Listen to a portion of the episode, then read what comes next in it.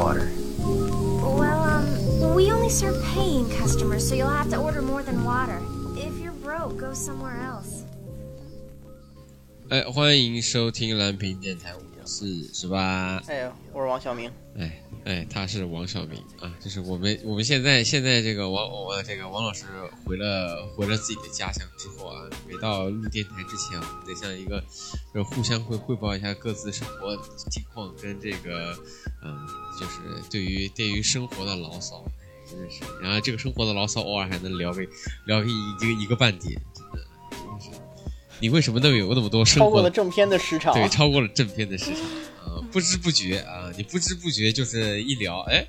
怎么怎么就聊了一个多点了啊？而且就觉得干这个好像应该比比这个我们正片要更好听一点，但是就是由由于这个王老师对于这个公司里面这些啊乱乱乱乱乱八七糟的事情呢，就是也不能不好说，所以就说，哎，就是等吧，等哪天王老师走开那个出。出走之后啊，可能我们听到这个一些乱七八糟的事情。哎，我我可不会出走的，我对公司怀着深切的热爱。我来了呀！尤其是我们今天主题不是《赛博朋克2077》边边缘行者吗？我自己觉得，我当时玩原作游戏的时候，我的选择出身就是一个公司狗，我就是一个，就是会会摇尾乞怜，然后屈服于所谓的权威或者屈服于这个强大势力那种，就是摇尾乞怜、苟且偷生那种，所以我不会。我是吧？热爱我的事业，热爱我的公司，热爱我的工作，即使是吧弃之于敝履，然后被榨干，然后成为一个努力奋斗却摆不脱牛马命运的凡人，但我也愿意为为为庞大的 你就是所谓的荒板，你就是荒板下面的一条走狗，是不是？就是荒板荒板公司下面披肝沥胆，这个竭尽忠诚啊！所以，嗯。就是虽然你给了这么一个开场，但我如果有机会被我的老板或者被我的上司听到这一期电台的话，我希望是吧？大家就是老板或者是我的上司不要听张十八这个人的任何意见。我对公司和对我的事业是忠诚的，是心怀热爱的。是的，嗯嗯，对，一切的牢骚和抱怨和我在节目中提到和定场诗中提到的这个错误信息，通通都是节目效果。嗯，是。我我我我向我向大家证明，就是节目的效果。好的，那么既然既然都讲到这点事了，你要不然来来给大家炫一有，但是我还是既然听到节目效果，我突然想到，咱们今天这一期反正也是看看作品漫谈，我就想起来，我当时看那个《冰雪暴》的这个美剧还是英剧来着，反正反正是个是《冰雪暴》这个剧开场第第一句，他说的是本。本剧完全依照依照真人真事儿改编啊，如有雷同，纯属纯不是不是叫什么？本剧依据真真实事件改编发生的一切，一未顾及这个当事人的权益，所以隐去了真实姓名。除此之外，全为真实真人真事儿。然后就想到刚才所谓的，我自己发出一个免责声明，反正就是真真假假，大家随便听听。但是确确实实，就和我们今天讨论这个原作一样，这个，唉。公司人努力奋斗也摆不脱牛马命运的这个这个这个这个事情，就是已经刻在我们现代社会中每一个人的血液里，或者说是生命当中。对，哎，算了，直接开始定场诗吧。反正就是，哎，从小我就低情商，说起爆眼眼放光，年少轻狂，可乐只想喝无糖。是可惜世事无常，搬砖写字楼，山巅之上，困坐心头烦恼中央，换不到黄金半两，翻不过俗世高墙，生活看不到希望，酒精里找不到梦想。还款日，工作报，发际线，考勤表，高科技低生活，赛博朋克的生活正悄然来到。别忘周五上交例会报告。深夜十一点半，想按时下班的祷告。霓虹灯下，繁华都市，人类只是燃料。流水线工人在昏迷的床上躺倒，梦不到电子羊。不做千篇一律的蝼蚁，也很难活得像你自己。抖擞风尘烂袖，啐口天地刍狗。老病新妇少年童，伸出水深火热，亦可心系苍生。早安呀，夜之城。晚安，打工人。你我没什么不同，你我都在雨中，都曾仰望星空，明月正当中。这个，这个，这个，这这哎，这次相当于感觉是你你在这么这么多做做的做的这么这么八十多期以来，你的印象是里面最长的一个。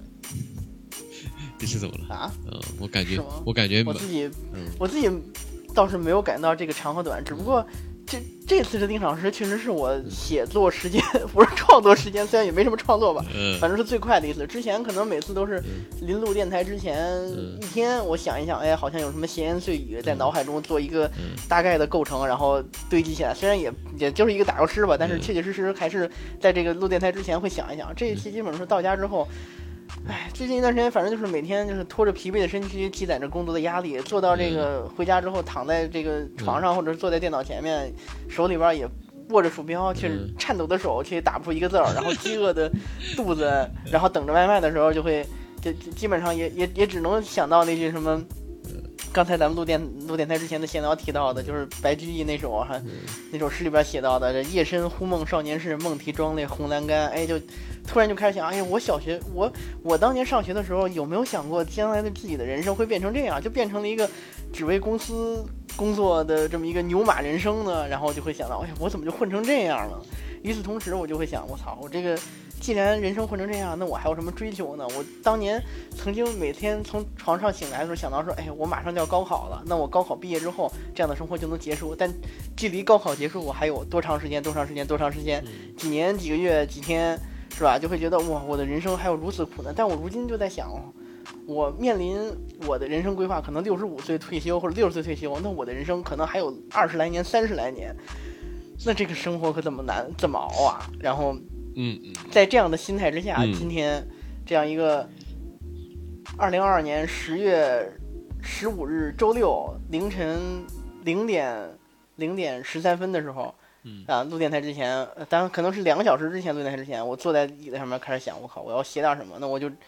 嗯。既然我们《赛博朋克2077》这个作品虽然不是以我玩游戏的时候那个公司狗的开场开始，但是它实际上最后还是和赛博朋克的主题一样，讲的是嗯一个人无论怎么努力，无法摆脱自己被被被所谓的这个叫什么呀？社会机器，社会机器压制了命运。那与我现在的人生倒也没有什么太大的不同，只不过可能我现在还有多多少少还有一点自主性，或或者说多多少少摄像头没安在我的工位上面。嗯 反正有感而发，写下了这篇嗯不怎么长，嗯但是更多的表现自己的无奈和无无法无无法言说的痛苦吧。我不知道咱们这个现在我不我我我也不知道我们电台的听众大概这这问题也说过很多次了，这电台大概是什么年龄啊？大家的大家都在做什么样的事儿？但是切切实实我。我就像很多年前，也不是很多年前啊，就是我看完这个片儿中，我就像这个片儿，我我说的一样，就对于那些已经饱尝现代社会毒打，就是像我一样的成年打工人来说，赛博朋克2077》《边缘行者》这个片儿，它依旧很媚宅。但是对些对于那些自命不凡、觉得自己是天选之子的中二少年来学来说，它就是一针名为悲情的镇静剂。就是我当时在想，如果说是我在少年时光的时候，就比如说我在高中或者是我在大学的时候看到这个片子，我肯定会被他的所谓的悲情故事和和和和和和和爱而不得，或者是最后分道扬镳的这种这种生活的悲怆感而感到震撼。但如今的我，感觉这就是我可能换一种形式，但我依旧逃不出这个名为名为现代社会的牢笼所带来的这种这种。我我不喜欢用压迫这个词，但我觉得除了压迫这个词，我也找不出更好的、更更好的词汇了。嗯嗯嗯。嗯，但但但但但是我跟你讲啊，就就是如果你说是媚宅啊，但是你说你现在你现在也蛮带入到这个戏里，也就是说他的代入感也是蛮强的。毕竟从从一开始，你比如说你像像像像 David 他他他老妈，不就跟你现在是一样的，就是也是一个工作也赚不到几个钱，然后天天累死累活，还还还欠债欠的不行，嗯，在在某某一个时刻，刚好这个人就没了。然后留下一堆烂摊摊子，然后给 David 啊、那我觉得都是都都都都一样嘛。既然你讲就说这个体感，那我我我我我我就顺带把我体感也讲了嘛，就是说看这个片子的一开始的最初感受啊，就我一开始这部片子一开始是呃是金石良之这个就一开始导演是金石良之嘛，然后但我觉得金石良之的片子他不是很稳定，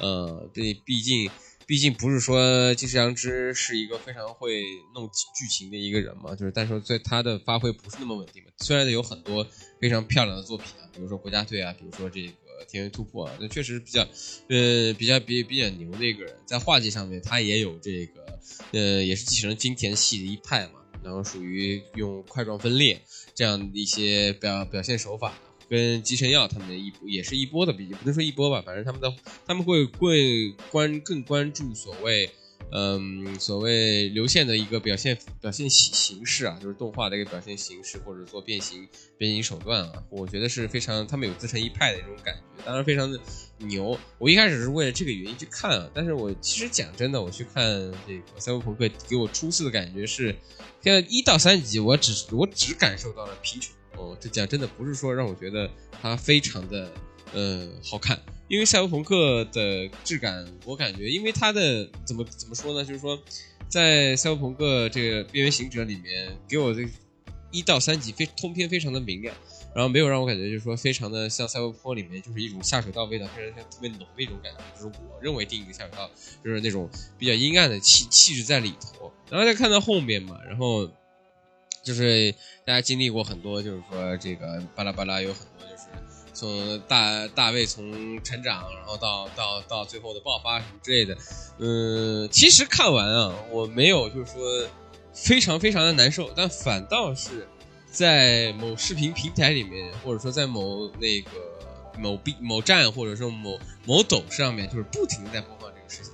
然后不停的在在有很多人做反应视频，这把我就是。就是本来我对这个事情其实是看起来它没有那么没有那么酷，没有那么炫，但是就是说在不停反复的鞭打之后啊，我觉得确实啊，确实是蛮让人难过的一件事情。但是你讲讲真的，你回顾一下这个套路，也不能说套路吧，是非常金石杨枝的一个感觉嘛。你想想看，在国家队的时候，什么什么，就是说，就是零呃零二跟这个跟主角巴拉巴拉也是一一种所谓的献身主义嘛。呃，在某一个某一个地方，一定要在强制限，呃，祭限掉一个人，就跟他天元突破一样，就是你在天元突变天元突破的这个最最最有意思的是，主角的大哥死掉之后，然后主角才会有成长。我觉得就是说，金石将之根本没有变化，或者说你就说难难说难听点，不是说没有变化，或者说说说说好听一点吧，就是说我觉得是非常的，嗯，就是。你们都是中庸嘛？他的他的剧情套路都是一样的，就是某一个人必须要有一个所谓的机械形式，我把它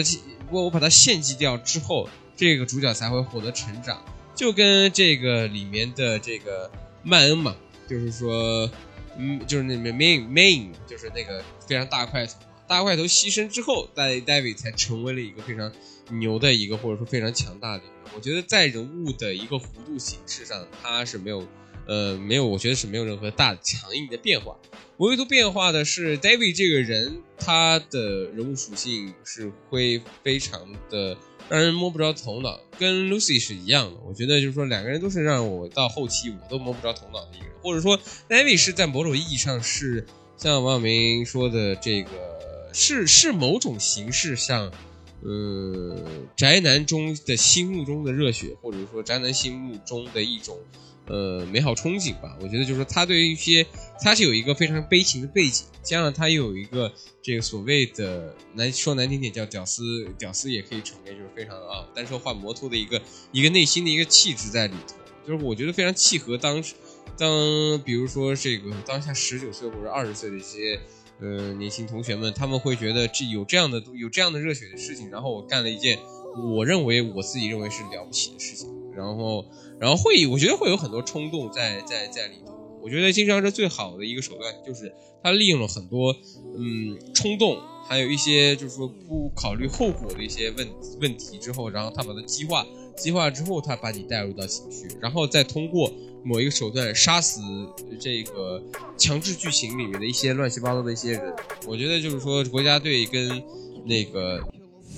嗯，跟你经常就是别的作品里面都会有一些强制强制退场的一些人，但是最近为为什么强制退场？就是说，其实为什么他突然火之后，大家觉得哇太牛了？再去我觉得经常是没有，因为呃被利贝卡酱嘛，呃利贝利对利贝利贝卡酱，我觉得就是说最后这个强制退场，这个我觉得一开始我是没有那么大，我没有那么多。所谓的跟大家看起来就是说，我靠，就是他为什么会死？那其实我就觉得啊，那终于来了，他终于要开始玩玩这个招数。所以在很多时间时间上，他的演出手法不是让我觉得非常的漂亮，或者说呃非常的有新意吧。但是就是说，也是换汤换换汤不换药。但就是说如果说好的部分的话，我觉得在某些利益上，它还是有一些大的更新的。到大更新，我们到后期再讲。嗯，所以这是我觉得我大概的一个一个初次体验吧，因为我没有二刷嘛，所以我觉得一刷的时候给我给我因为一刷我是我好久没有一个看动画从一集看到十二集，因为很讨厌这样的一个形式，一集看到十集。嗯，就一直看到十集的这种观感体验，它不是一种，不是一种非常良性的观感体验，因为它不会给你过度思考，它让你必须追下去。我觉得这也是我们非，嗯，一种一种策略形式。嗯，这个说的有点杂，但是对我而言啊，我感觉从你的观点上，我得到一个启发，就是我们其实很多人来看这个片子，其实无外乎就是两种人，一种就是所谓的慕名而来，就是哎看到很多社交平台上在刷这个剧，或者说他可能对赛博朋克的这个，呃叫什么呀，这个题材，或者说对原作游戏也好，或者说这个故事，其实没有太大心理预期。还有一种可能就是原作的游戏的用户，还有就是对赛博朋克这种文化现象有一种这个心理预期的人来，所以这两种的心理形态可能是不一样。的，就是我自己的分析，就是我和你肯定多多少少对赛博朋克，还有这个游戏的故事，还有说这个原作的游戏的故事，还有说这个故事，这个赛博朋克故事该有的发展，都有一个很明显的了解。尤其是它这种虽然是一个幻想题材，但是又有着很深的现实主义的基调。我们早就预期它会作为一个定时炸弹，会有固定引爆的那一刻，然后毁灭掉金石羊之，或者说是。这个 Trigger 固有的那种搞笑啊、热血呀，就是天元突破和打进 the Flank 就是所谓的国家队的那种该有的，呃，就是营造的梦幻感。所以，它作为一个定时炸弹，早晚要引爆。所以，当它引爆的时候，我们。我们其实都心里清楚，这个题材和这个故事总有一天才会引爆，所以当它引爆的时候，我们就不会觉得啊，像像可能我自己分析的，就是其他那些可能只是慕名而来的观众有那么深刻的震撼，或者说我刚才说的所谓的中二少年们会觉得哇，这一刻真的是像感受到了一般的日漫不会感受到那种残酷性啊，但我觉得就是所谓的。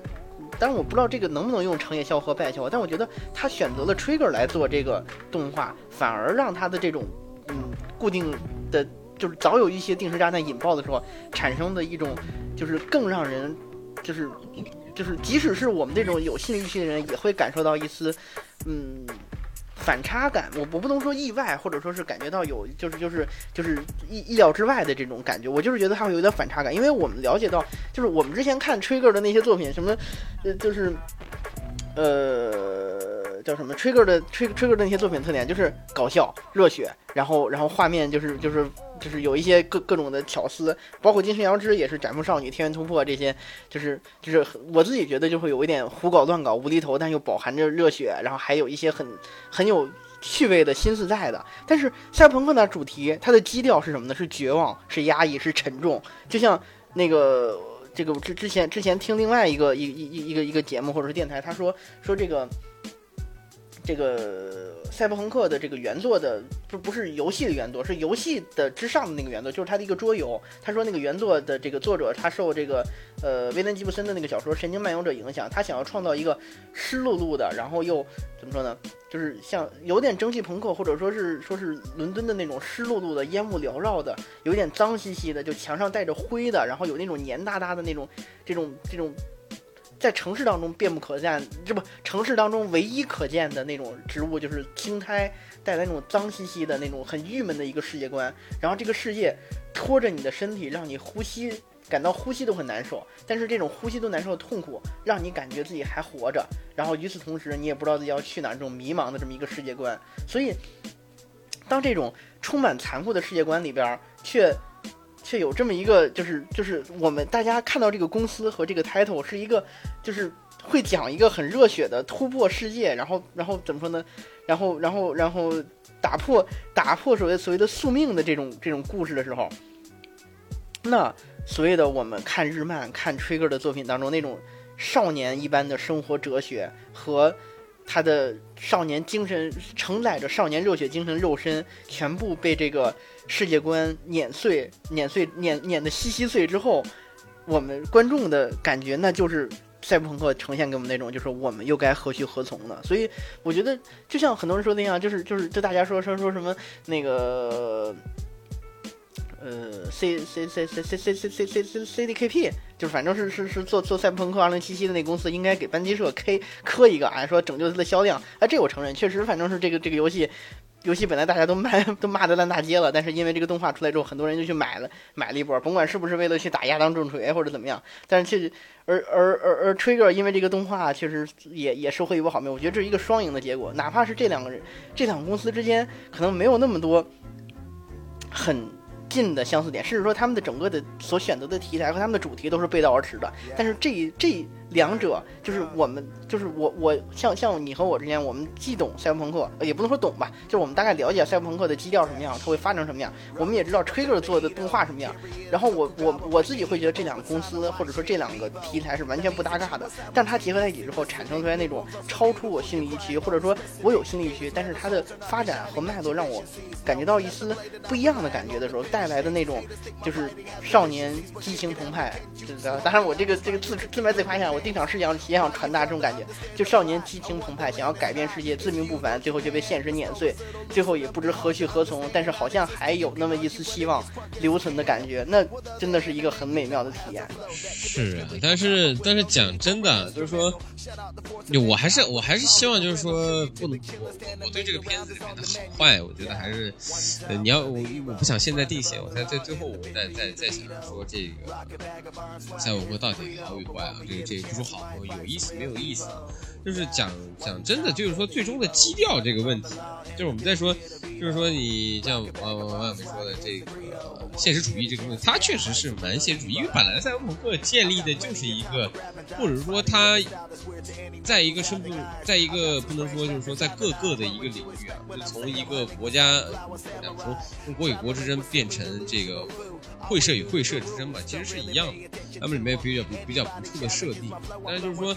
嗯，讲真的，不是说它非常的让我觉得特别有意思，或者说，呃，第一家的廉价感还是有，就是说我每次就我觉得就是说，既然你有钱，然后后来你你要是你要是对于很多东西你要有什么什么比较比较不错的去去展示的话是可以，但是我觉得有些在在动画制作上面，我会觉得它的贴图感非常的强。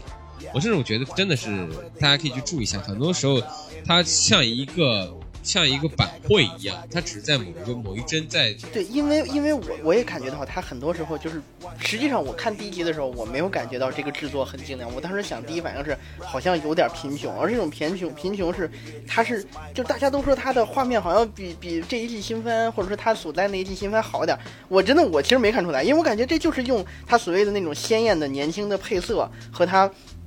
所谓的这这就是富含个性与表现的演出展示，它实际上，你觉得它制作足，是因为它的风格很明显，就那种很明显的几何色块堆叠出来的画面，尤其是你仔细看背景的话，我我我即使没玩过游戏的人，我也能看出来，就即使没玩游戏，我觉得大家能看出来，它背景创造上几乎就是把原作当中那些三维三维场景套了个套了个它那个几何色块滤镜做出来，就是它实际上是没有 怎么说呢，咱咱不能说画的。没花多少心思吧，但确实是它实际上是一个很省钱的作品啊。嗯，就是我跟你说啊，就是说我在去看了他采访里面，一开始做这部作品的时候，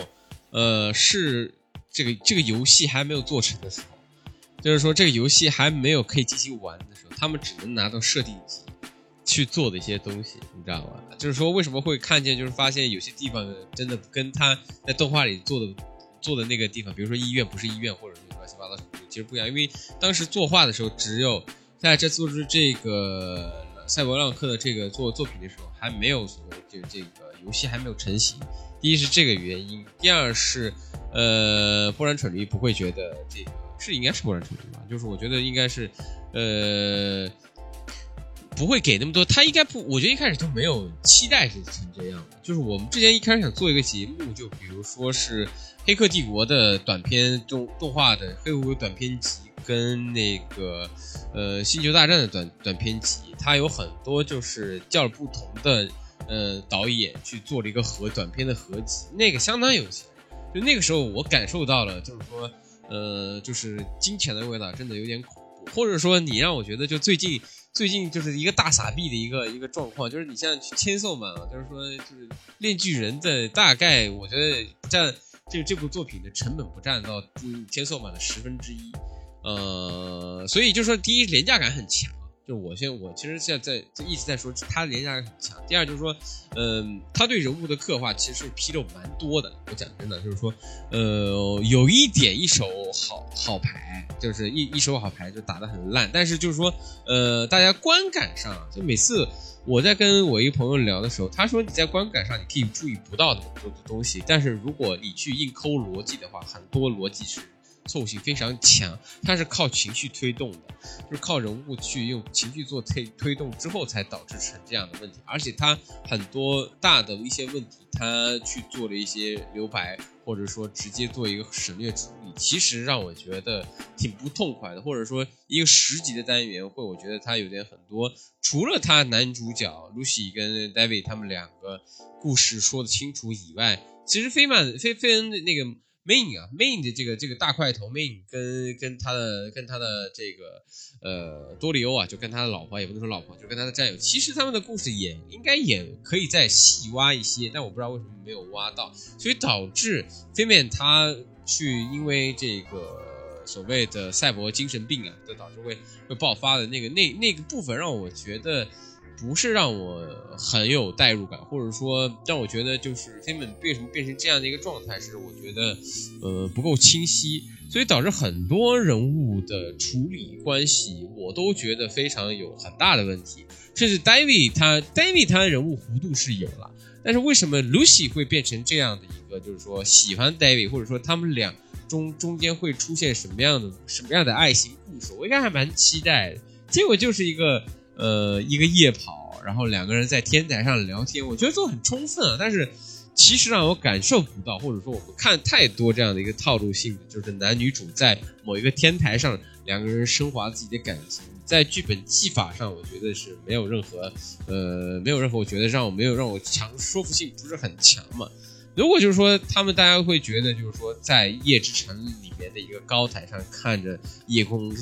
非常浪漫，之后两个人亲吻在一起，是觉得是蛮不错。后面就说两个人为互相牺牲是 OK 的。但是就说讲真的，就是我觉得很多时候还是通过了各种剧情障、剧情所谓剧情的障碍性啊，就是说里面有很多设设置的障碍，比如说赛博精神病，比如说这个抑呃抑制剂。让，然后比如说这个又突然给自己身体加了很多这种乱七八糟的单元之后，然后做了很多限制之后，让把这个爱情弄得非常可歌可泣。但是讲真的，我一直还是没有搞懂为什么 Lucy 会喜欢上 David 这个人。对，嗯，对，这这也是我对这个剧情一开我有一个就是从一开始我就觉得有点，嗯，咱不能说不满嘛，就有点牵强地方，就是。就是 Trigger 做这种就是很本质的这种很普通的，或者说是他很很喜欢做这种 Boy Miss Girl 的故事。其实有一个通病，其实我我看《天元突破》还要看那个《d a n g in the Flanks》，就是所谓国家队的时候，就有一种感觉，就是它是一个展开就是很纯粹的、很水到渠成的，表现很牵强，也很美，表现很美，故事也还也还比较浪漫。但是它的起因就是一个很很就是就是简单来说就是所谓的就是看对眼了的一个 Boy Miss Girl 的故事，包括。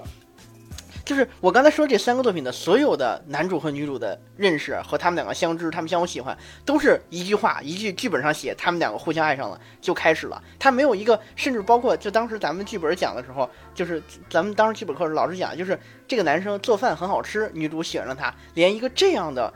解释都没有，就是。他是男主，她是女主，所以他们两个相爱了。甚至包括这大家都说那个很很很很就是名场面的瑞贝卡，她喜欢上男主，我也只能找到唯一解释是男主刚刚入入入团，刚加入这个这个小小团体的时候，瑞贝卡对他很关照。然后突然过了几年之后，当戴戴维的成了这个团队老大的时候，瑞贝卡就喜欢上他了。我当时就想的是 Tell me why 为什么？然后。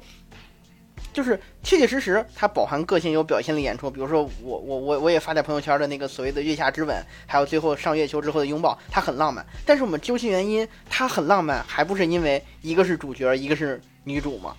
就是整个故，就是就包括刚才你提到的，就是就是嗯，他他表现出来的那种那种所谓的呃浪漫感，但是究其原因，我觉得。就像前几集，我感觉就是为什么我看前几集的时候，我只觉得那个月下之吻是一个很美妙的场景块，但我没有觉得它是一个突破了所谓的二次元桎梏的这么一个作品，因为主角，我当时看的时候，主角虽然跟他跟他母亲的表现非常打动人，也很让我感觉到很那很很很不错，但他没有脱离我对 Trigger 或者说我对整个日漫常规的认知，他还是一个所谓的父母双亡、平淡无奇的高中生，然后果然又被校园霸凌，然后果然又遇到性格各异的成员，然后又加入了一个所谓的冒险小队，然后果然又用嘴炮解决了问题，然后果然反派又是一个老一辈儿的中年怪老头，长了六只眼，然后然后长着白头发，然后穿着奇装异服的漂亮漂亮漂亮漂亮漂亮漂亮女神是吧？然后又带着这个穿着这个高领夹克的这个这个这个，实际上和电真寺也没什么区别吧，就是梅里带电真寺喝酒飙车打架，然后谈人生，然后然后不管你放在什么背景里边，其实大部分日本日本动画都条件反射的会把这些元素加进来，然后也没有看到什么更有实感、更脱离模式化的主角、反派、剧情，甚至我之前我我我看资料的时候说，CDPR 本来找 Trigger 说给他的体验是想做那个呃西这个这个这就是那个西装暴徒、西装六眼哥，然后想要加入公司，然后被公司玩弄，最后最后最后被撵得骨头不剩的故事。我当时想到是，卧槽，这才是赛博朋克。但是 Trigger 觉得说这一点都不，对对吧？对吧？我觉得这个很赛博朋克。对，Trigger 觉得这一点都不二次元，这做出来肯定没人看，而且他做的很多设计就是就是当时那个 CDPR 觉得这这一点都不赛博朋克的。比如说女主为什么女主一定要穿成那样？女主一定是一个白发大美人儿，然后然后一然后后然后 Trigger 设计了这个 Rebecca 这个角色，然后然后那个 CDPR 说说怎么能用这种东西呢？然后然后 Trigger 说一定要萝莉，而且一定要有一个喜欢男主的感觉。所以我觉得这这就是这这虽然我刚才说说。Trigger 把二次元的浪漫带入到了这个故这个赛博朋克的冰冷的故事当中，让这个迷茫感和这种这种反差感造成了进一步增强，让一个我觉得能够中二的反抗世界的故事变成了一个被世界碾碎之后依然心怀希望的故事，这给我的震撼很强。但是它切切实实在赛博朋克这个题材的表现程度上，它是嗯。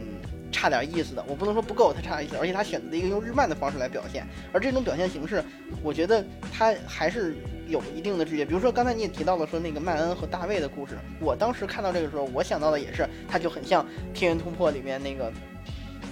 大哥，然后带带带着带着男主，然后男主闯入。但是我后来发现，《天突破》的故事就虽然它很热血，我们说它很俗套，但它完成度很高，就是一个。男主从被保护者，然后然后大哥是一个引导者，然后这样一个传承，然后他重新，重重新重新那个，重新变成了一个团队领导者，然后坚定自己信念，然后带起了自己的团队，然后发展出自己的这个意识，然后最后又展开了第三阶段那么一个很很有社会反思的故事。但是《赛博朋克2077》有吗？《赛博朋克2077》我觉得，我我看的时候，我只我只感受到了这个这么这个。这个大哥曼恩在身处荒野之中那种迷茫感，也是我能够回忆起夜深所谓的夜深忽梦少年时梦啼妆泪红阑干，我怎么混成这样这种这种纠结感。但是他对男主的启发意义在哪儿呢？我只看到了，就是就很像是梁山换山头一样，哎，大哥死了，然后二哥继位这种感觉，我没有看出他有什么传承的意义在，只能看到好像。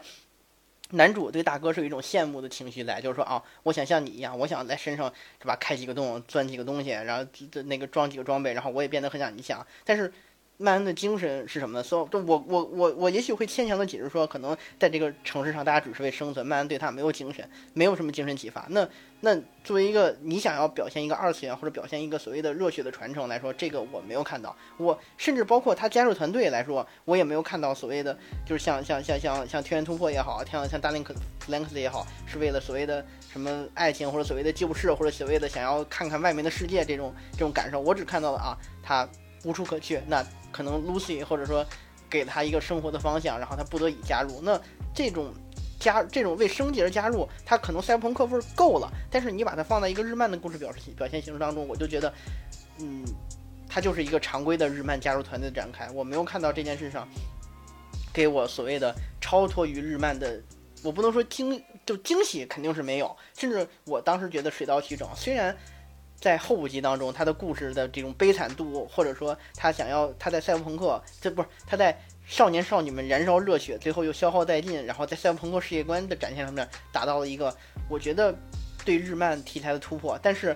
女主角的形象就在后五集当中，我觉得就是我直话实话实说，我就觉得就是崩盘的，她就是一个女人恋爱之后会变蠢的这么一个固定式崩盘啊。而且，对，就是就是就是很多很多，我看我看另外一部分观众群体说这个动画媚宅，而且甚至有点媚男，我我觉得这个我有点严重，但是我我必须得承认是在我的观感下，Lucy 这个人物形象在后期就就是成为了一个为了 boys miss girl boy miss girl 而产而崩盘了的形象，他没有了原先那种酷 girl 的，就是就是就是。就是叫什么小小猫型盗贼那种那种又酷又又帅感觉，而完全的成了一个为男主服务的工具，而且高潮部分的冲突也缺乏铺垫，而且结尾还有赶工的嫌疑。这些问题，嗯，我这边可以先给你一个结论，我觉得他在这个精彩的故事面前变得无关紧要，但是它确确实实是问题。我觉得他不能因为他讲了一个好故事，或者他有很多这个超于超脱于日漫的闪光点，就把这些就能够把这些呃。不好的地方，或者说有欠缺的地方所忽视了。嗯，但是所以我我你像你说的，就是说，第一是我们从人物人人物设定去走啊，就是说，就是千古女千古里面，就是一定我不知道，原本白毛这个设定一定是在异这个异世界里面比较多啊，那为什么不是突然出现的在在三国国里面出现白毛这个这个这个属性啊？不是太懂。呃，当然也也是够啊，头发踩踩踩踩不拉几的，然后叼了根烟，然后可能又给很多人在某种情况下看了很多萨比斯然后在人物里面，就说，我觉得就是像王小明说的，他他非常在后期非常扁平，但是我我感受到了金石阳之跟他的班级社的一些努力啊，就是说他在给他试图增加弧度，就是里面出现他以前是一个。以前是一个就是说实验对象啊，然后巴拉巴拉，我说这又这个，这不就跟当年那个你说做的深刻，你也没有东京残响做的那么深刻吧？我然后然后在 David 那个，我觉得也是一样嘛。David 他的人生弧度，我觉得是跟 Main 他他们两个就是就曼曼恩啊，曼恩这他要经过曼恩这道坎之后再成长，然后确实像金就是王小明说的，就是说他没有。一个过度成长的一个味道，因为它十级，然后你想想看，《天元突破》它是二十集，甚至到后面做成了剧场版的一个一个概念，就是它是有非常从小到大，然后甚至到呃，就是你会让我觉得，为什么今为什么说大家说《天天元突破》非常的好看，是一个小男孩在一开始连温饱都解决不了，到最后为了全宇宙作战，这样的一个伟大伟大的一个热血动画是谁都想不到，甚至。就是我们拿最后金石金石是最有名的那一场，拿宇宙超行星系互相互殴这个东西，谁能想到这样的一个非常天？我觉得是一个天才式的一个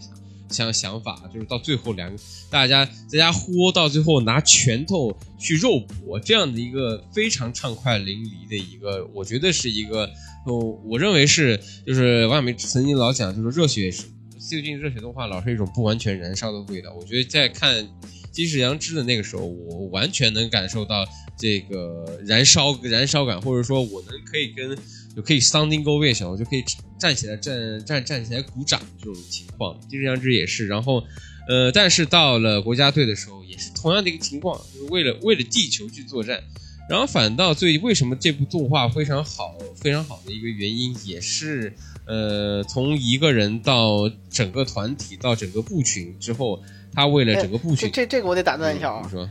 我打断一下啊！我觉得国家队做的不好，但是国家队有一点做得好，就是他塑造的女主是一个独立自主的。虽然他后期也有依附于男主的这个这个这个桎梏存在，但是他至少是一个他的行为是一个出于自己考虑的。但是 Lucy 和 David 的这个 Boy Miss Girl 的故事，它有一些。我觉得不好的地方，这个之后再说，你继续说吧。嗯，我我可以说说我不好的地方。我觉得第一是就是这么两个男，第一男男男女主的关系里面，一开始是他们做了很多反点嘛，就是反反反过来的，让 Lucy 去去整 David，然后到后面用，然后两个人做互相关心嘛。就是你到后期的时候，呃，你说道具人这个情况为什么那么严重？我觉得就是第一是 Lucy 没有做任何牺牲啊，她的牺牲唯一就是。就是去杀了几个人嘛，然后去他找这个东西，他会问他有他看了一些资料，然后就然后觉得是 David David 做这个书比较危险，他就杀了那些人。然后我觉得那的牺牲没有像 David 那么恐怖，呃，然后所以大家会觉得他的弧度比较低，或者说他没有那么多闪光点。就如果就是说你要做一个独立自主、做一个 cool girl 的这个事情的话，我觉得反反正反反倒是 Lucy 可以去做 David 的一些乱七八糟的事，我觉得反倒更好看嘛。不过确实这个我你你你只能说，就是我们之我之前跟别的别的电台来在聊的时候，就是说呃一个一个一个一个男主要是。一个男主要晋升成一个非常伟大的男人，一定要去踩上一个女生的一个当一个垫脚石啊！就是我觉得就这个是一样的，就是没有让我觉得他非非常有，但是到最后，嗯，你说月球那一场戏啊，感不感动？感动是是感动的，但是你也不说不出来它是什么样的一个味道，你只能就我做的，我不能是说我我看的观摄角度我不太懂啊，就是说我在最后一场的时候，不知道看的是 David，他是我们是以一个。呃，恋人的角度去看最后一场，还是以一个观众的立场去看一场，也不太懂啊。就是说，大家非常就是看反应视频，大家都觉得很凶啊，但我是不太清楚，嗯，这种感觉。就是说，其实是我觉得很多很多时候他的刻画，就是 Lucy 的刻画，其实让我觉得他在他的服装上面，他的很多这个很多设定上面，他做的很很漂亮。但别的地方，我觉得，呃，他到底有他到底强不强，我也不知道。他到底怎么样？他都没有解答清楚。对，我觉得就像你说那样，其实我自己刚才听你说的时候，我大概能总结出来，为什么我觉得我觉得这故事精彩，但是有这么多不满，因为它的故事很精彩，因为它，我我可能是细节打磨。我觉得现在我不能得出一个很好的结论，但我觉得可能有细节打磨，也有可能它这个主题，就是 Boy Meets Girl 的这个主题，班级社做的真的很好，但是它的缺点也很明显，就因为它的故事太简单了。就像刚才说一样，它本质上就是一个 boy meets girl 的非常非常简单的，在一个残酷世界里的纯爱故事，这么一个故事。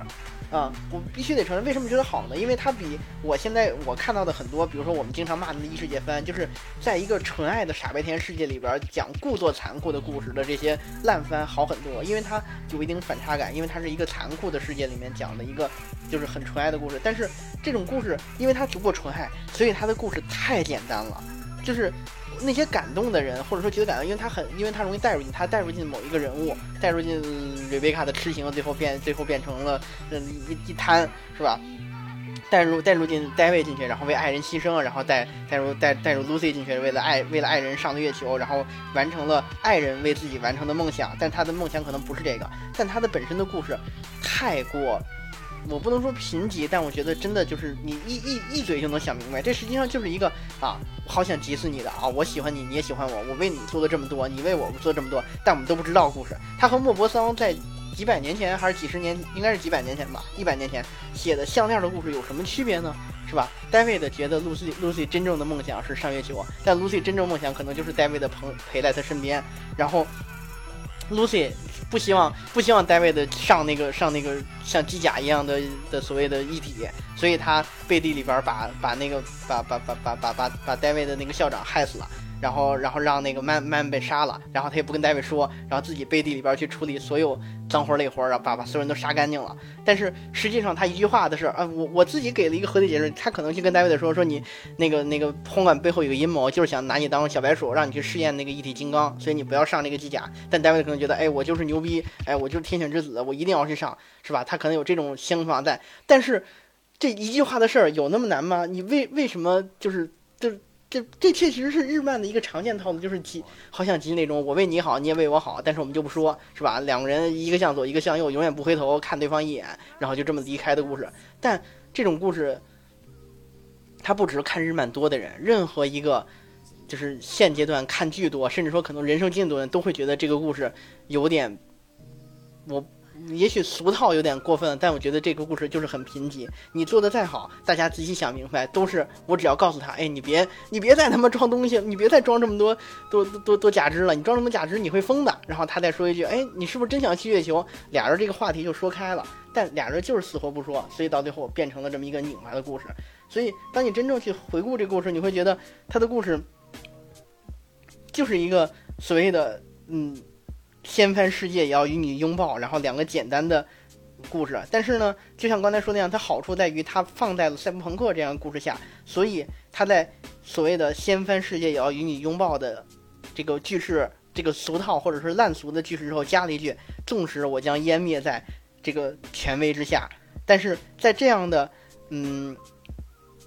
残酷的这个这个世界观之下，少年少女的浪漫依旧闪耀动人、闪耀夺目。这就是这个故事，我觉得能给我的感动，但是也能给我的可能俗套的部分，可能令人精彩、令令我觉得这个这个感动的部分和令我觉得精彩部分，甚至我觉得不足部分，都在这个上面展示出来了。这也是再往后说，可能可能就是我为什么觉得这个故事还不错，但是我不会给他打打满分，甚至说不会给他打打很高的分，给打一个高分就够了，因为。实际上，我们看二次元，我没有指望他比他上奥斯卡，没有指望他成为一个所谓的传世名作。我们就像我，我喜欢白雪，我要的只是一张这个这个这个这个这这这个这个男主和和和和东马在拥吻，然后雪菜在旁边这个这个这个这个被暴击的图罢了。所以在这个番当中，我可能需要的就是。刚才说的月下之吻、上月球的拥抱，还有露西在月球上漫步，然后看着这个头盔上倒映出戴维的倒影，然后看着远处的地球，或者说是 从天而降的亚当重锤把瑞贝卡碾成了老婆饼或者落地酱。我只需要一个这样的梗，或者说一个有个好故事就够了。所以他有这些不满，我依然不妨碍它是一个好的故事。但他是否有是否这样的故事很太过于简单呢？我的答案是它确实是简单的，而且咱们就说它整个故事结构。这么一个一个普通人获得超能超能力会却被毁灭的故事，咱们把赛博朋克的世界观剥离出去，你把这个简单的故事放在任何一个世界观，它都成立，包括。他说：“我刚才说的男主 Boy Miss Girl 的故事，他放在另外一个故事当中。他在金庸老师笔下，他就是乔峰和阿朱，是吧？阿朱永远不会告诉乔峰说 那个人是那个人，我爹，我爹虽然滥情，但我爹不会不不不不会伤害你，伤伤害伤害你的。我当爹当年没去那个宋辽边界，嗯，那个萧峰也不会跟阿朱说说我怀疑你爹是是是杀我当是是杀我全家的凶手，是吧？然后这个故事。”这个故事放在金庸的小说里边，也完全可以写成：哎，一个少年，哎，从小被压抑，然后母亲在一个门派当中打杂，然后被被被被被被什么折磨致死，然后门派主人见死不救，然后男主偶然之间获得了一本绝世秘籍，然后练这个秘籍都会走火入魔，但男主觉得自己是天选之子，然后练成这个秘籍，然后见然后见然后认识了一个。什么从大漠归来，或者说是什么锦衣卫，或者是六扇门的这个逃离的刺客，然后两人产生了一段恋情，然后最后这个刺客被被被什么呃名门正所谓的名门正派抓走，然后然后男主怒上光明顶，然后挑翻这个整整个这个这个六大门派的高手之后，突然被这个。这个掌门的这个暗影杀手，然后然后逼近，然后被男然后男主走火入魔，然后最后把男把女主放走了，然后女主这个这个归隐大漠，然后带着男主机，他放在任何一世界观，他都是一个所谓的走火入魔，然后一个一个自命不凡的中二少年拿到圣剑，然后又把自己毁灭，所可能救一人或者救很多人，但是他达成了一个使命，但无无法挽回的被碾碎的结局这样一个故事，所以他故事真的嗯足够精彩，但也足够简单。唯一让我觉得动容的地方，可能在于它的很多细节，因为有了 Trigger 这么多故事打磨，让一个简单故事当中的很多细节表现足够。但是一个真正精彩赛博朋克的故事，可能之后我我也我会讲讲我的想法。但是我觉得他可能就是 CDPR 一开始跟 Trigger 说的，他想做那些故事，就是赛博朋克的几个终极命题。就是我也会我在当也是我想看一个赛博朋克故事当中，我想要看到的。这绝对不是波波 Miss Girl 这么简单的故事，而是所谓的像呃《神经漫游者》那样一个，就是包括这里边也提到过，但是只是浅尝辄止提到过什么异体改造者的意识终究无法匹敌所谓机械侵蚀，最后分最后分不清本我和真我的这种故事。对，还有就是就是我。我在写定场诗中提到的，就是可能就是所谓的反乌托邦的社会隐喻，就是一个公司狗努力奋斗也摆不脱、摆脱不了所谓的这个牛马命运的这样一个悲惨形象。还有，就是在高科技社会下这种所谓的边缘人群，然后纵情狂欢的沉沦结局。这三个故事，这种我想要在赛博朋克当中看到，或者说赛博朋克题材这么多年积累出来的精彩故事，在在在这个。呃，动画怎么当中，它只是一个支线，而它本质上讲的还是一个最传统的日漫故事。它讲得好吗？它讲得好，但它有什么值得我给它大书特书，或者让我觉得它是一个传世经典的作品吗？它没有。它就包括我们现在录电台的时候，它的热度其实已经过了。我们上线之后，它的热度可能会更过。所以它终究说。过分一点，可能我觉得也就是一个昙花一现。他给他给 CDPR 这个这个烂游戏是吧？这个烂游戏带来的销量也终究可能只是那可能这个 DLC 出完之后也就过去了。嗯，对他，我觉得还是一个营销作品，或者说你你在某种程度上，它不是一个对于整个，还是还是想还是黑客像《黑客帝国》跟这个那个短片集动画短片集是一样，它是它不是没有一个扩充扩充故事的一个一个一个所谓的职能在里头啊，所以就是说，嗯，你说它只是我觉得成也败，成成也败，成败如果就是说按照一个。它是所谓一个扩充集，就是说扩充的一个所谓的资料集一样的一个短篇故事的话，它是失败的，真正失败的。但你在于对一个独立个体的动画，它没准是成功的。但是冷静下来一看，我觉得这部番为什么会火，也是属于他打的一手好牌，就是他正好是在，就是他档期低，他档期选的非常的棒，因为他的档期正好是。十月新番还没有跟的那那个期间，然后跟，而且而且这个期间有特别好的点，就是汤显证明的那个幽灵幻境，我当时以为它也是一个赛博朋克作品，但他做的太稀烂了，就是和其他比，这个这个作品，我我我我发现我们电台经常会讲一些我们觉得可能有一些缺点，然后把它评为中规中矩，但我觉得这个这个这个作品不一样，这个作品是真的算是一个好作品，但是它确确实实。我觉得他是有一些，对，就是他可以做得更好，他可以做得更精致，他可以做得更有深度，但是他选择了一个很商业化的呈现形式，所以它是一个很好的，几乎满分的商业作品，而且也体体现了很好的商业价值。对，就是说商业价值完全是，我觉得就是说这次基本上班级社班级社以后的主要主主营业线可以做游戏游戏一类的，你可以去试试荒野大镖客这种都行，嗯，然后反正。反正，但是我们讲这么多啊，就是说不能就是说一概的说这部片子的不好嘛，或者说，但是我其实啊，像刚刚王晓明讲的特别好的一点，就是说，呃，其实就是跟原作一样嘛，就是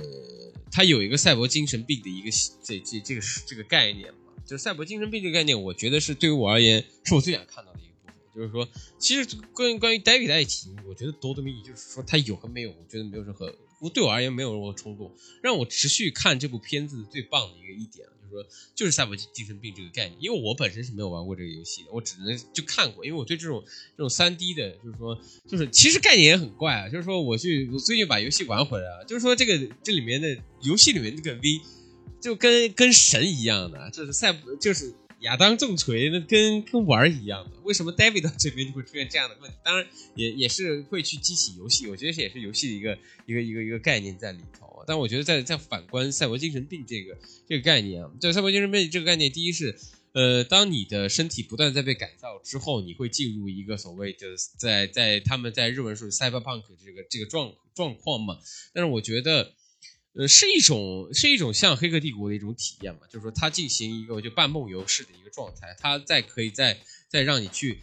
回顾自己，我觉得像是一种就是说最后的万歌的那种感觉，呃，然后加上它的对于一体改造这个事情的时候，我觉得赛博朋克最有意思的一一个要素就是一体改造，在某种情况下，我觉得是对于半机械化身体这样的一个东西是。我们可以最近接近的很多，但是没有确确实实的接近。这是我们对于未来时间、未来时空一种遐想，在于这种所谓一体、一体这样东西嘛。但是，就是说，它最棒的一点，我觉得就是说，这部片子里面最棒的一点，就是说，David 他整个如果他做的好的话，他那拿了飞 Man 就 Man 的他的这个手嘛，就是手，然后去改装了嘛。然后我们的这个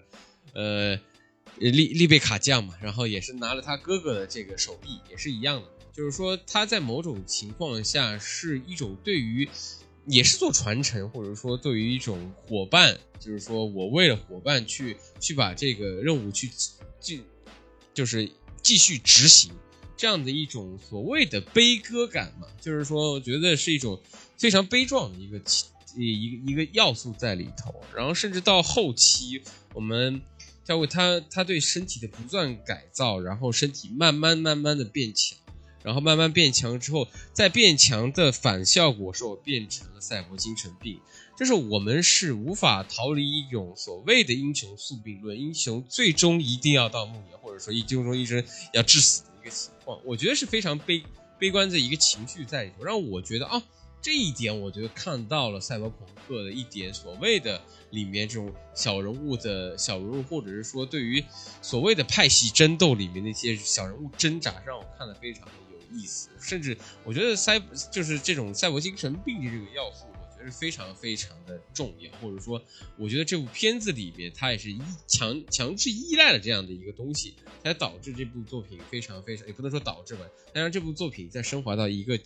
呃，一个一个非常高的一个这个这这个位置嘛，就是我觉得就是说，没有这样的一个要素的话，呃，没有这样的所谓的一个特定的只有赛博朋克才有的一个所谓的关卡要素，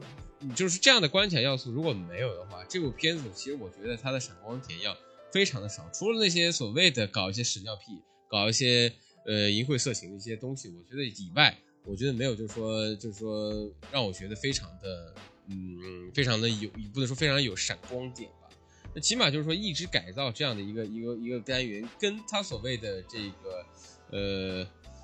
呃，威斯坦嘛，就是说，对对于植入这样的技能性的东西嘛。然后他对于所谓的什么网络黑客啊，然后乱超梦体验这样乱七八糟的东西，我觉得他也有。但我觉得最棒的这这一点，一定就是一个少年。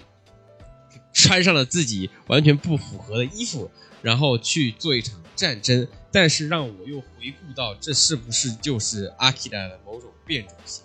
啊？就是阿基拉的一种变种形态。变种形态就是阿基拉在里面的主角是一袭红衣，然后穿骑着个摩托车，然后去打他的打他的朋友。他的朋友也是想变强的，他的朋友也是为了变强之后。就是导致变成一个一个怪物，我觉得其实跟 David 是一样的，只不过他把角度换了。咱咱就是那既然说到这儿了，我还是就说我我觉得我自己总结出来对这个片子，我觉得我我不说缺点，我只是说我觉得不满足的地方。第一点就是刚才我觉得故事太过简单，或者说他没有展示出我对赛博朋克应有的期待。还有就是我就是刚才说的，我觉得赛博朋克设计世界观当中最重要的就是所谓社会阶级的对立。在片中展现的还不是很够，虽然他开篇这个这就是他他跟他妈妈的那个那个故事真的很有一定的社会，对那个那个展示的是很够的，尤其是玩游戏的时候，一开场的时候，就是你你你会救一个就是有创伤救援小组的人，那个人我靠就就就救那个人的时候就就毕恭毕敬的人就说说哎那个这这这这这人是真是回会员哎你啊不是哎你先救他啪把你一脚一一把推开然后把人救了，而在。这个动画当中是他妈就是见死不救，哎，这人怎么怎么样，甚至送到的是一个游戏人，游戏玩过游戏的人知道的，就是会倒卖人体器官的这么一个故事。所以你可以看到他妈其实受伤的时候还有气儿，但是送到那儿之后反而没气儿了。其实有一点可能，我觉得概率很高的一个一个恐怖猜想，就是他妈实际上就是被那个送去的黑医院给给给给给拆了，就是反而是他把他把他妈害死的故事。所以。就是，但除了这点之外呢，其他的我觉得对社会阶级对立在片中展现并不是很够的。就是包括荒坂这个公司对男女主角所代表的底层抗争者所产生的矛盾，就是被削弱的很低。就是这两个角色，就像刚才说那样，就是作为一个 Boy Meets Girl 的赛博朋克版的这么一个套路故事，整个篇幅和角色弧光都是被这个恋爱感情和好想急死你的互相憋着不说的感情所占据。嗯，这也是。就是看完动画，虽然让人感受，虽然让人感动，虽然觉得浪漫，但是除此之外，对赛博朋克世界观的观感也只剩下了所谓残酷这一点而已。同时呢，这第二点就是我觉得在深度上面，就像刚才说的一样，就是包括对这个这个人性啊，对这个异体改造者的意识啊，然后对这个社会阶层的思考啊，都是我觉得还是欠缺不少的。就是。玩过原作游戏的话，觉得对剧情上所谓的这种人工智能和人格，尤其是这个微植入了一个那个基努里维斯的意识之后，就是这种对精神和肉体的不断占据、争夺，然后最后又释怀的故事当中，你能感觉真的让人感觉到死亡又意味着什么？然后人的意识可以上升到网络当中，意识什么所谓的本我，什么什么本我、自我和超我之间有什么关系？我觉得这也是世赛博世界、赛博朋克世界观真正的独有的，也能让人。让人有吸引到吸引到大家的的地方，所以对赛博朋克生活的细节完全没表现。我觉得这是这个这个动画所嗯让我感觉很可惜的这么一点吧。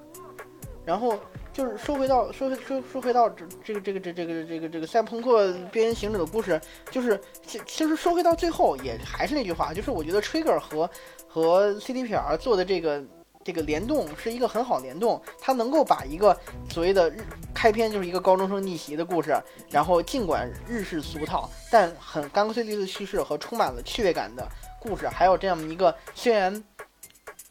Boy Boy Meets Girl 很普通的故事，但是表现的在这么一个浪漫感贯穿全局的故事成，并且成为这个线索和动机之后，而且这么一个他妈死了的开篇举重若轻，又不是嗯为惨而惨，这么一个集两家大成，而且干脆利落，而且最后还能够把赛博朋克残酷世界观表现不错的故事之后。让我觉得整个故事是一个完整的、有趣的故事，但是到最后之后，它还是有一定的不满。所以归根结底，这是一个商业性很强的故事。而像你刚才说的这些，它能够表现，但是却不不是他有题材，他他如果有精力的话能表现当然最好。他没精力表现的话，他也做得够了。就像嗯，我自己觉得，就是我当时看的时候，就是就是就是我看的是是中文翻译版，但是有英文字幕，他最后有一个嗯。嗯，就是他他他从那个荒坂卡当中抱着 Lucy 逃走的时候，然后字幕字幕给的翻译是说说说在这个城市当中，我只呃不对，Lucy 就跟他说说你为什么要这么做？你这么做就是就几乎是把自己逼到绝境，你怎么会死的啊？但是啊是吧？然后他就说说那个 David 说在这个城市当中，我只能这么保护你。但是我当时听到他的日文的原因说的是说我只有这么做才能从这个城市当中保护你，这。造成的感，这给的感觉就完全就不一样了。一个是，嗯，就是我我是为了你这么做的，而另外一个是说，这个残酷的世界逼着我只能用这种方式去拯救你。给我的感觉就是他，嗯，Trigger 是想把这个动画做的有一定深度，但是反正可能是因为他自己更擅长 Boy Meets Girl，或者说他自己觉得二次元属性也很重要，但最后做出这个作品，我自己看出来是看起来还是满意的。而且而且啊，很多很多观众最后说说我要去什么换班塔打打打亚当重锤，然后然后然后报仇雪恨。咱们就是扪心自问，我不我不知道，就像刚才说那样，就像我们最开始开篇说那样，我不知道大家有多少看这个看这个片儿的人，或者说我们的听众是是没有成为打工人，没有遭受社会毒打。但是实际上以我现在身份带来说，我觉得亚当重锤也就是一个给公司的狗，给也也只是一个公司狗，也是给公司干脏活累活这么一个打工人。就打工人不要折磨打工人，都他就都是都是这个无情的社会。不是无情，不是无情说，就是无情的反乌托邦的故事和世界观压压抑给我们的结局。我们都是同病相怜，然后爱而不得，然后被这个赛博朋克世界观所压抑的，怀揣着每个人都独独有的悲怆感的故事的这么一个人。所以，当这样一个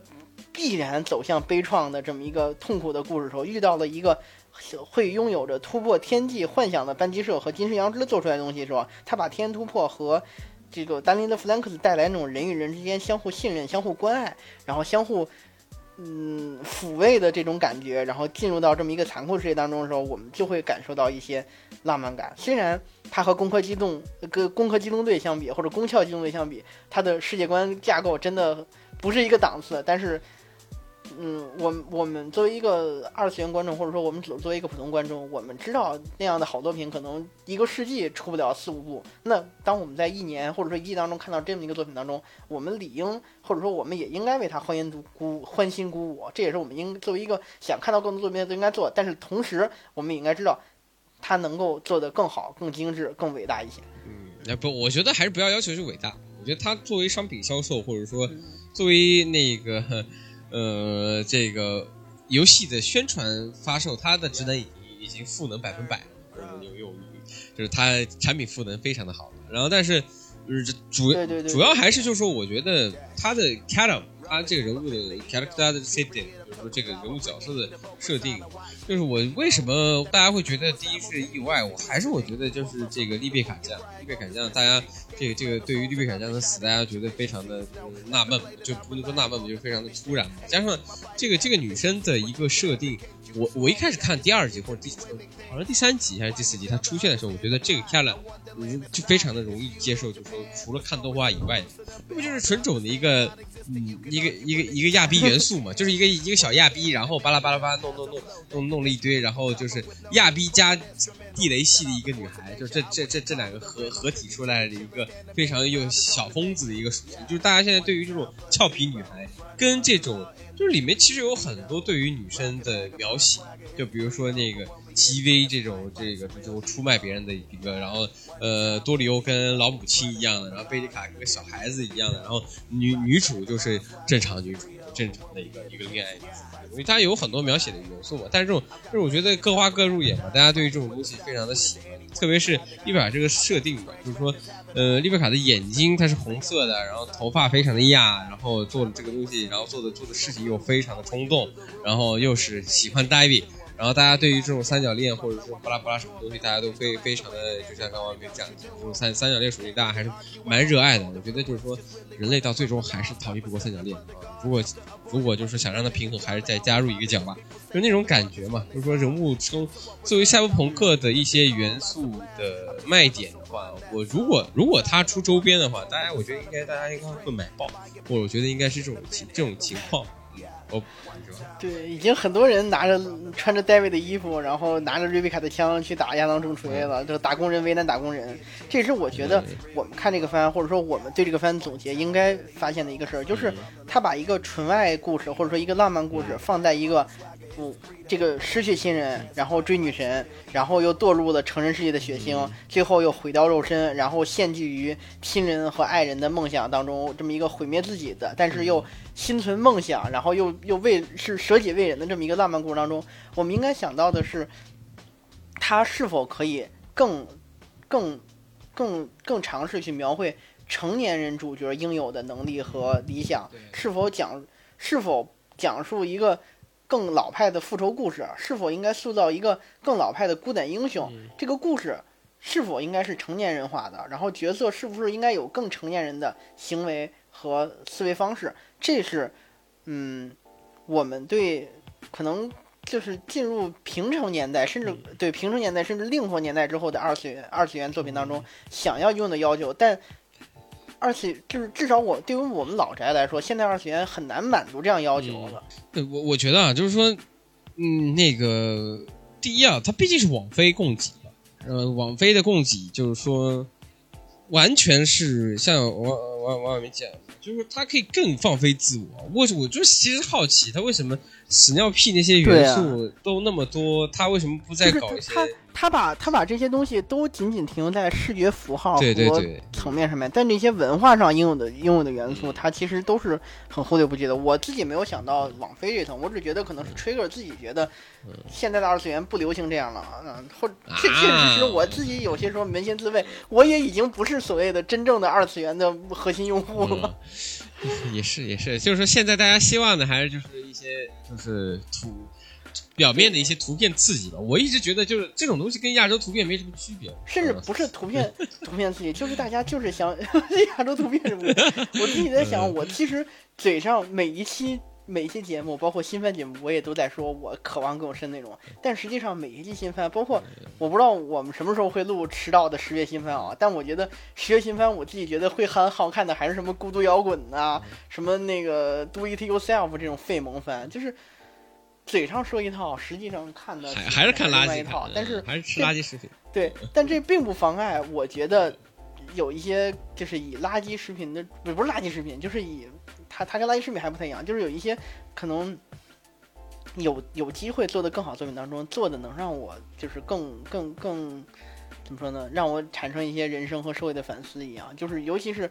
就是刚像刚才提到亚当重锤的时候，我真正想到的亚当重锤的时候，我想到的第一反应其实并不是说他有多可恨，我想的就是打工人何苦为难打工人？就是我现在就是在在所谓的公司当中，实际上做的与打当重锤的又有什么区别呢？我自己去跟就是为难乙方，或者说是对乙方提出一些我苛刻的需求的时候，实际上和我当年做乙方的时候听到的需求也有什么不同呢？哎，你这样你这样太太佛了，太。我不是，我觉得这个也也可以啊，但是说，就是说，怎么说呢？这里面我觉得很多你说深刻要素啊，我觉得是有的。但是我觉得就是他那个深刻要素，我其实想就是非常的想咧嘴一笑，或者说就这这种感觉，就是不要再在不要在夜之城里面相信任何人。我觉得这个要素，如果你深挖的话，我觉得是可以非常做一个背叛，就是我你之前说的那个里面那个一很多只眼睛的那个小老大，那个小老大，我觉得就完全可以充充分的去做这个叶之城不能相信任何人的一个，我觉得是一个突发性要素的一个东西。但是我觉得在很多情况下，嗯，很多剧情啊，就是非常的牵牵强，就是老是在讲这些剧情，特别特别是在最后这个出卖，为什么他会出卖？然后这个齐天为什么又会最后又又去又去说我我我帮你们搞定这个事情啊？反正就是它每一个都点到为止。然后每个就是你说它是一个大众的可口可乐，我觉得是大众可口。如果你要说你要喜欢喝喝这个这个东方树叶，可能大家觉得东方树叶健康，但不可能就是一定大家要喝东方树叶。可口可乐带气又甜，但是给我们喝的喝的感觉啊，就是我跟王小明喝的感觉，可能就是这个气已经没了，就是基本上已经变成一个没气的可乐。我们喝的只有一股就甜的发涩，然后又非常难咽的一种一一种。就是说啊，就是宴会上宴会上的可对我这我觉得你用可乐这个比喻，我我我我得补充一下，就是没有人不喜欢可口可乐，至少我是喜欢可乐的，呃，可口可乐啊，对这这这个矫情一点，但是实际上我觉得我更喜欢的是，如我虽然我没有，我不知道现在市面还能不能买到当年加了咖啡因的可口可乐，但是加了咖啡因的可口可乐是不是更够劲儿、更刺激，然后也更游离在。就是那个那个道德与法治的暧昧边缘的那个东西呢？那那个东西是不是就是作为一个想要体验一点刺激，或者想要在可口可乐上追求一些，就是让它更精致？所谓就是我刚才提到那个更伟大一点，那个应该有的东西呢？嗯。而夏风二的七七就是这么一个，就是不仅可乐，而且它是无糖的，甚至可能是加纤维的那个白瓶的可乐。是，非常赞成，它可能就是零度。哎，但是零度也好喝了，也不能说零度不能喝，零度是能喝吧？对，零度零度好，零度不仅好喝，而且零度已经完爆一些粗制滥造的，就是就甜甜水了。啊，有科技与狠活，很活了。那那那行吧，那这一期我觉得我们也聊了聊了，就是说赛博朋克的一些，就是赛博朋克的这个边边边缘浪客，就是我觉得他名字起的，我就觉得又。一个叫边缘行者，还是叫边缘就是赛博浪客，不懂。反正就是说名字起的就很怪。但是我甚至还看到一个反一一一一个一个一个那什么一个翻译叫赛博朋克边缘跑者。反正不管他是边缘行者、边缘跑者，还是还是还是还是怎么样，反正他他归根结底描述的是一个故作边缘人，但实际上和每一个这个现实社会当中。高二、初三的中二少年们所所思所想、所想要面对的社会的幻想当中，都无无乎没有什么太大区别的这么一个浪漫，但是又又有一些残酷的故事。但它的残酷值呢，我觉得还是，嗯嗯，和人生相比还是差点意思。哎呦，来了呀！你真的你要被你要被骂死！我跟你说，又又开始，你这个这个有点。跟人生比，当然，我觉得你自己前面都说这是一个对于对于人生的一个麻醉剂，你现在怎么又说还差一点？那说明他麻醉的不够厉害，嗯，没让你完全沉浸。对，就是就是我自我自己看到这个的时候，我其实想到的就是，就是他想，就是真正赛博朋克，如果说一个赛博朋克的题材想要真正描述清楚，或者说我自己理想状态是把夜之城这么一个，嗯，对。就像我一开始说的那么一个残酷的、黏糊糊的压在你身上的一个整个城市的压力压在你身上的感觉，应该表现着淋漓尽致这么一个题材。就像我之前跟一个就是就是我闲扯淡的时候跟一朋友聊过，说如果要拍城市印象的时候，我会怎么拍一个现代的大都市？我说如果我要拍的话，我会把这个城市的天际线、CBD、高耸的摩天楼和高架桥有。然后精致的商店门门面和翻新的古建筑和弄堂街道，精心维护的城市公园和绿地，然后把这些景象全部都拍进去。但是我会把所有的人全部都 P 掉，就这样一个城市，就只拍这个城市的的加引号的自身，因为这样的一个世界或者说这样一个城市里边，城市是活的，而人反而反而不是活的。这个城市被某种。意识或者说思想所主导，而人类只是这这座城市当中被层层消耗的燃料。我觉得这也是我觉得赛博朋克题材最好的表达，就是人他一代一代的消就只是一个消耗品。这也是我说的这个赛博朋克题材应该有的第二个主题，就是公司人再怎么努力奋斗，也摆不脱牛马命运。而而这这是这个城市的基础的燃料，而不配成为人要燃料的边缘人，在纵情狂欢的情况下逐渐沉沦。然后，而赛博朋克边缘跑者的故事就是一个想要表现。一部分人是边缘人，一部分人是公司人，但他表现成最后还是一个 boy meets girl 的浪漫故事。而这个浪漫故事最后在这样一个层层重压下，以一个浪漫浪漫的形式收尾。它足够绚烂，足够浪漫，但它并没有让我感受到，嗯，它或许能让我体会到我现在的生活是什么样的，或者说能够让我想要我要改变我的生活，我应该有什么样的动力，或者说我能够从这个。作品当中感受的一个镜子，让我的生活获得一些安慰或者获得一些力量。但是除此之外，嗯，我当然也不是很想说说一个作品应该给我带来什么情因为我看作品就是想说他喜欢，他好不好，他不好，他好还是他不好。而赛博朋克二二零七七，呃，赛博朋克二零七七这个游戏也好，赛博朋克边缘跑者这个作品也好，给我的感觉都是还不错。但是除此之外，他也有。嗯，让我觉得可能跟我的生活还是有一定的嗯差距吧。这就是我为什么一开始会说他依然没宅。但是如果他如果把他拿给高中时候的我来说，他确实是一针悲情的性那个镇定剂吧。嗯，好的。那么，哎，其实我其实我觉得特别期待，就是说我还想给这个题目起起一个，就是赛博赛博朋克边缘性格真的好看吗？这个题目，我觉得应该还有不不不少人过来喷我，我就特别想。这期就是说，我做这个意思就是，我们经常做泼冷水这种这这种行为，或者说，我觉得是一种，嗯，就是嗯，婆罗门的一个一个所谓的就是老老番，就是老番嘛，老二次元的一种所谓的评价嘛，就给大家就是新新新新二次元的这些这些人的就是新新宅的一些泼冷水行为。但我觉得这一期这一期嘛，我觉得能什么？嗯，新宅会听我们的节目吗？我都不知道。我觉得，如果我是一个刚入宅的人，我不会听我们这个节目。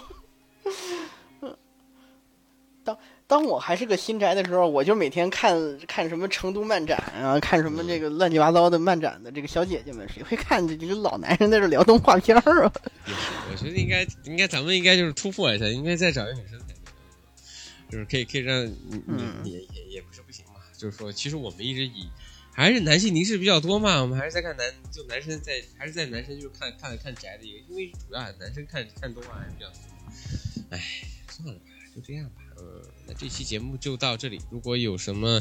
呃想聊的，或者说对对于我们的意见有些不同的，我们也在希望在留言里面大家让大家留言。嗯，我们也会就是以最快的速度跟你们打仗啊。最近因为留言的这个量就是日日渐日渐的贫穷，所以希望大家多多留言。嗯。嗯，我想必应该大家也不会听到这里，因为我们的收听率一直永远啊，这两年了做的还是一直在维持在百分之三十，嗯，对吧？就就口嗨吧，就随便口嗨开吧。就是就是到目前为止，我对这个节目的预期就变成了一个我定期能够回顾一下自己看的不错的番的这么一个一个节目，我已经。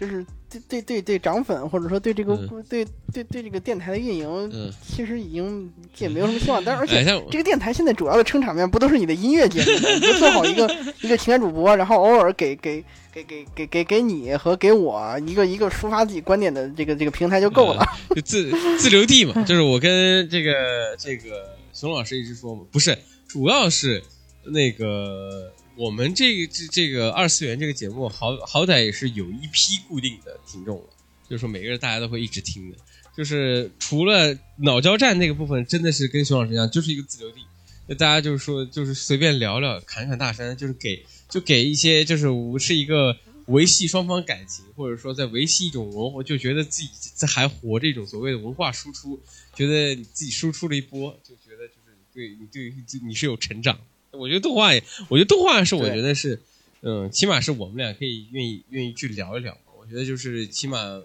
对。但是动画对我这件事，实际上就是因为，嗯，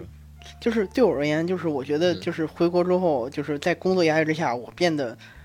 就是做的事业完全不是我喜欢的事业，但是我还要必须不停的，因为自己的责任感也好，因为自己的为生计也好，我一定要做的事业之之外，我觉得就包括我自己曾经说过的几大爱好，人文历史和足球，我大部分时间现在已经没有时间去去，甚至没有时间去接触了之外，动画因为有这个电台的存在，让我还能够觉得哦，我好像还要录几期节目，所以我还要看看番，成了我让我还能够保持本我。这也是为什么聊赛博朋克的时候，我会很有很有感触，就是就是。说说说起起皮起鸡皮疙瘩，说恶心点，就是因为有这个电台存在，我还能够记得自己在曾经年少轻狂的生命当中给自己贴过一个二次元恶臭宅男的标签儿，这么一个一一一一个事业。呃，嗯，哎呦，感动了，感动了！起码这期我们也做了两年了，挺好的。这个，这个，这个，这个节目，嗯希望就是说，一，一就是，也就是能继续回顾嘛。当蓦然回首，可能六十岁再开再听你自己的节目的时候，你也可能就是扯，就是哈哈啊哈哈。，怎么可能？我这个动画，我这这个动画节目，我现在都不听，怎么可能六十年之后才听？我我在乎的只是嗯只是此时此刻，我能够尽情想把自己想说的、没说的乱七八糟说一说。嗯我不会在乎六十年之后我还会听这个哎呦我六十年之后我可能都已经脱了。干，我好不容易把这个说那么伟大一点，你这你这不又又又又给我拉回去了吗？哎呦，行了吧，行了吧，这期节目就到这里，嗯，大家拜拜，嗯。拜拜。